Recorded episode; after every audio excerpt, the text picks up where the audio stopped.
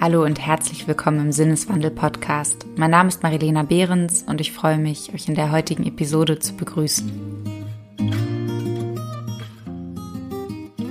Die französische Philosophin Simone Weil schrieb einst, dass es sich bei der Verwurzelung wohl um das wichtigste und am meisten verkannte Bedürfnis der menschlichen Seele handle. Wir alle haben ein intuitives Bedürfnis nach Sicherheit und Zugehörigkeit. Für viele Menschen ist das ihr Zuhause, wie sie es nennen, oder auch ihre Heimat. Doch da fängt es bereits an. Was ist Heimat eigentlich? Ist das dort, wo ich geboren bin oder wo ich lebe? Ist es überhaupt ein Ort oder nicht vielmehr ein Gefühl? Als Mensch, der in Deutschland aufgewachsen ist und noch immer dort lebt, werde ich selten mit Fragen wie diesen konfrontiert. Das macht sie jedoch nicht unwesentlicher, ganz im Gegenteil. Denn wir leben in einer globalisierten Welt, einer bewegten Zeit für viele Menschen. Menschen, die aus den unterschiedlichsten Gründen, freiwillig wie unfreiwillig, nicht mehr dort leben, wo sie einmal aufgewachsen sind, die jedoch alle unter einem Begriff subsumiert werden, den sogenannten Migrantinnen jene, die oft als Fremde, als das andere angesehen werden. Wenn wir Heimat als Chiffre eines Orts betrachten, der einem vertraut ist, an dem man zu Hause und nicht fremd ist, dann ergibt sich daraus eine toxische Mischung. Denn wie kann ein Mensch an einem Ort nicht fremd sein, an dem er als fremd stilisiert wird? Migration und Identität sind eng miteinander verwoben an einem Ort fremd und damit gleichzeitig in der Fremde zu sein, zerstört die Selbstverständlichkeit, die Identität eigentlich ausmacht. In Anlehnung an Bloch, der einst schrieb, Heimat sei kein Raum, sondern Perspektive, plädiert Kulturwissenschaftlerin Isabel Leverenz in ihrem Gastbeitrag für einen Perspektivwechsel. Zu mehr Pluralität in unserer Gesellschaft und für die Auflösung statischer und ausgrenzender Begriffspraktiken. Bevor wir inhaltlich einsteigen, möchte ich noch ganz kurz darauf hinweisen, dass ihr uns nach wie vor finanziell unterstützen und damit einen Sinneswandel möglich machen könnt. Als Fördermitglieder ermöglicht ihr nicht nur die Produktion des Podcasts und wertschätzt unsere Arbeit, ihr habt außerdem die Möglichkeit, regelmäßig an Buchverlosungen teilzunehmen. Supporten könnt ihr uns zum Beispiel über paypal.me slash Sinneswandelpodcast. Das geht auch schon ab einem Euro oder via Steady. Alle weiteren Optionen habe ich in den Shownotes verlinkt. Vielen Dank. Vor fast zwei Jahrzehnten, im Jahr 2002, entwickelte das dänische Künstlerkollektiv Superflex eine interventionistische Kampagne als Antwort auf Dänemarks zunehmend reaktionäre Einwanderungspolitik. Auf orangefarbenen, in den Straßen Kopenhagens aushängenden Plakaten hieß es in schwarzen Großbuchstaben Foreigners, please don't leave us alone with the Danes. Also AusländerInnen, lasst uns nicht mit den Dänen allein. Was auf den ersten Blick als bloße Parodie auf politische Plakate mit rassistischen Slogans erscheinen mag, legt auf den zweiten Blick ein komplexes Gefüge frei. Foreigners, please don't leave us alone with the Danes, also ein Dreigespann aus dem Innen, dem Außen und dem Dazwischen. Denn obwohl Superflex mit der direkten Ansprache der sogenannten AusländerInnen ihren sozialen Stellenwert hervorhebt und damit die populistische Logik umkehrt, wird die binäre Logik zwischen den Dänen und der Kategorie AusländerInnen reproduziert. Eine Dialektik zwischen den Sesshaften und den Wandernden, also zweier homogener identitärer Einheiten, die unvereinbar scheinen. Dazwischen existiert das Wir, das die Erklärung auf dem Plakat abgibt, also offenbar gleichzeitig Insider und Outsider der dänischen Gesellschaft ist und damit eine ambivalente kollektive Position einnimmt. Geöffnet wird mit dieser Konstellation eine Art durchlässiger Zwischenraum, der die Position vieler Menschen mit oder ohne Einwanderungsgeschichte zwischen Staatsbürgerschaft und dem Status oder der Kennzeichnung als Ausländerinnen zu beschreiben vermag. Die Botschaft des Slogans, der vor fast 20 Jahren in Kopenhagens Straßen prangte, hat, so meine ich, ihre Aktualität keinesfalls verloren. Und sie beschränkt sich nicht nur auf eine Nation, sondern hat vielmehr transnationalen Gehalt. Sie greift in Dänemark, in Frankreich, in Großbritannien, in Deutschland. Sie greift in jeder postmigrantischen Gesellschaft, also in jeder Gesellschaft, die durch Migration geprägt ist. Es lohnt sich demnach ein genauerer Blick in den genannten Zwischenraum. Mit dieser Metapher meine ich keinesfalls einen statischen Raum im Sinne eines Gefangenseins zwischen zwei Kulturen, also zwischen eigener Kultur und jener der Aufnahmegesellschaft als geschlossene und unveränderbare Systeme, sondern vielmehr einen synthesefähigen Raum. Ist es in diesem Fall überhaupt sinnvoll, von einem Dazwischen zu sprechen?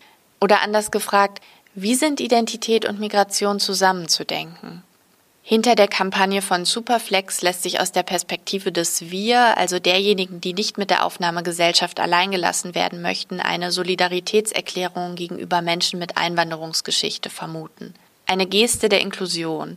Das komplexe Gefüge des Slogans formuliert den Wunsch, AusländerInnen, bitte bleibt misst ihnen also eine partizipative Rolle zu und kehrt damit zwei prominente rechtspopulistische Formeln um, nämlich Ausländer raus oder auch Ausländer nach Hause. Was aber ist mit diesem Zuhause gemeint? Der Soziologe Philip Cohen beschreibt die Komplexität und die Unschärfe des Begriffes Heimat. Das Zuhause des Engländers, so sagt er, ist sein Schloss, das Land des Franzosen ist sein Dorf oder seine Region, die Heimat des Deutschen ist der Boden und die Seele der Nation. Das Bantustan des Afrikaners ist das Gefängnis der Apartheid. Heimat ist also nicht gleich Heimat, das ist kein universaler Begriff. Die sogenannten Heimatländer, in die die Menschen zurückkehren sollen, sind ihnen zumeist durch innere Entwicklungen oder äußere Einwirkungen fremdgemacht worden. Sie sahen sich gezwungen, sich eine Heimat fern der Heimat zu schaffen, sind also in vielfältigen Geschichten zu Hause. Ich bin zu Hause, aber ich bin nicht zu Hause sagte einst der britische aus Jamaika stammende Soziologe Stuart Hall. Damit legt er nicht nur einen prägenden Zwiespalt seiner migrantischen Biografie frei, sondern stellt eine enge Verbindung zwischen Identität und dem Gefühl kollektiver Zugehörigkeit oder eben Nichtzugehörigkeit heraus. Eine Erfahrung, die Hall wohl mit Millionen von Menschen teilt, die in der Epoche der Inkolonialisierung aus den ehemaligen Kolonien in ihr altes sogenanntes Mutterland migrierten als GastarbeiterInnen nach Deutschland kamen oder im Zuge der globalen Fluchtmigration ihre einstige Heimat verlassen mussten. Migration prägt unsere Gesellschaften. Als Prozess hat sie sich zu einem selbstverständlichen Zeichen unserer globalisierten Gegenwart manifestiert. Leider bedeutet das nicht, dass sie gemeinhin gesellschaftlich akzeptiert ist, wie sich etwa am Entstehen und Erstarken rassistischer Organisationen und Parteien wie der AfD oder der identitären Bewegung in den letzten Jahren sehen lässt. Die Bundeszentrale für politische Bildung definiert den Begriff Migration im weitesten Sinne als einen Wanderungsprozess von Personengruppen im geografischen Raum, als eine langfristige Verlagerung ihres Lebensmittelpunktes. Verbunden mit dem Begriff der Identität bedeutet Migration folglich Identitäten in Bewegung, Identitäten, die wandern. Wenn wir uns dieser Begriffsübersetzung aus semantischer Perspektive nähern, gibt sie Aufschluss über ihren Doppelsinn. Denn wenn Identitäten wandern, sind sie nicht statisch, nicht rein auf ihren ethnischen Ursprung, ihre Wurzeln reduzierbar. Und Migration meint in diesem Sinne mehr als einen rein geografischen Wanderungsprozess. Der Begriff trägt gleichzeitig einen Neuaustausch und eine Neupositionierung in der Welt mit sich. Räumlich wie emotional. Identität ist demnach keine feste Gegebenheit. Stuart Hall beschreibt sie als eine stets unbeendete Unterhaltung. Identität im Singular wird niemals abschließend erlangt. Identitäten im Plural sind die Mittel des Werdens. Hiermit unterstreicht er die Prozesshaftigkeit des Identitätsbegriffes. Es wird also problematisch, wenn Identität mit rein essentialistischen Begriffen beschrieben wird, also als feststehend und unveränderlich gilt. Diese Argumentation ist zum Beispiel im Neorassismus prominent. Demnach werden Menschen oder Bevölkerungsgruppen ihre Lebens- und Verhaltensweisen, ihre Tradition und religiösen Praktiken unabänderlich durch ihren Ursprung, also ihre Wurzeln bestimmt. Identität wird damit als ein permanentes Zuhause, eine unveränderbare Existenzweise in der Welt aufgefasst. Genau dieser Aspekt macht es so einfach, Migration im Kontrast hierzu als unaufhörlichen Zustand der Heimatlosigkeit zu begreifen. Und gleichzeitig wird Menschen in diesem Kontext ihre Individualität abgesprochen. Sie werden gemeinhin als Fremde, als die anderen homogenisiert. 2019 veröffentlichte der Tagesspiegel ein Rätsel, in dem es heißt, versuchen Sie zu erraten, wer ich bin. Ich bin mehr in den Medien als Donald Trump und seine Tweets, Erdogan und seine Demokratie, Putin und seine Politik. Ich war der Hauptgrund für die Erstarkung der Rechten in Europa. Ich bin die große Sorge vieler Bürger in diesem Land, denn ich bin gefährlicher als Altersarmut, Klimawandel, Mangel an Pflegekräften und Erziehern. Ich bin derjenige, der sich immer schuldig fühlt für die Fehler anderer Menschen, Menschen, die er gar nicht kennt.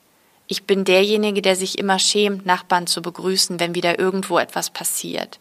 Ich hafte für die Fehler jedes Einzelnen und fühle mich bedroht von jedem Bericht in den Medien. Habt ihr mich erkannt? Ich bin die Flüchtlinge. Verfasst wurde der Beitrag von der aus Syrien geflohenen Juristin Winda Guma. Der Migrant wird gesellschaftlich als anarchische Figur konstruiert, der die gesellschaftliche Ordnung aus den Fugen bringt. Die Wandernden gegen die Sesshaften. Der postkoloniale Theoretiker Homi Baba antwortet auf die Frage danach, was geschieht, wenn Kulturen in Kontakt treten, mit der Idee eines migratorischen dritten Raums. Es ist ein metaphorischer Zwischenraum, in dem sich Kulturen nicht nur treffen, sondern gleichzeitig miteinander in Berührung kommen. Sie geraten ineinander statt aneinander und beeinflussen sich gegenseitig. Ein Raum also, in dem die Geschichten, aus denen er besteht, verdrängt und neue Strukturen aufgebaut werden. Er bricht die homogenisierende, vereinheitlichende Kraft der historischen Identität der Kulturen auf.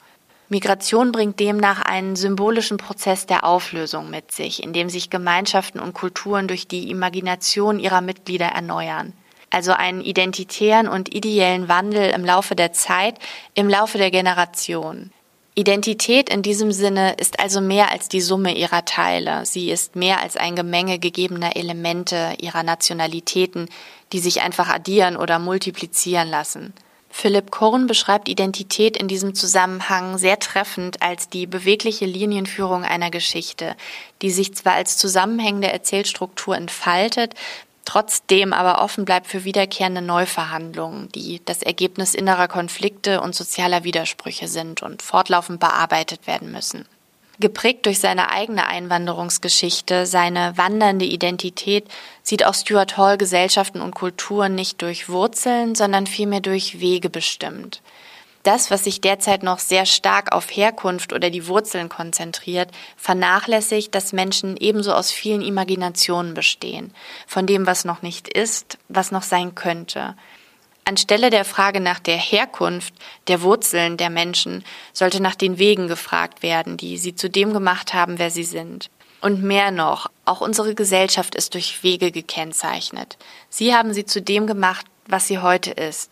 Die Journalistin und Autorin Kypra Gümüşay unterstrich im Rahmen eines Vortrags den Stellenwert von Pluralität und pluralem Denken. Wenn wir demnach Pluralität in der Gesellschaft kommunizieren möchten, wenn sie einen selbstverständlichen Platz oder viel mehr Raum in ihr einnehmen soll, dann darf sich diese plurale Hoffnung nicht nur auf die Zukunft beziehen. Ein pluraler Blick in die Vergangenheit ist ebenso wichtig, auf die vielen Menschen, die unsere Gesellschaft mitentwickelt, mitgestaltet haben. Ihre Geschichte ist Teil dessen. Auch Deutschland ist seit Jahrhunderten durch Einwanderung geprägt. Migration und Bewegung sind seit jeher Teil unserer Erde. Sie ist durch wandernde Identitäten gezeichnet.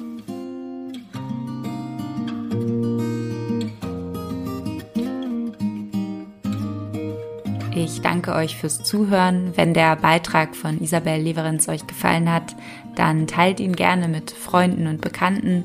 Darüber hinaus würden wir uns natürlich besonders freuen, wenn ihr unsere Arbeit als Fördermitglieder unterstützt, damit wir auf Werbung verzichten und gute Inhalte für euch kreieren können.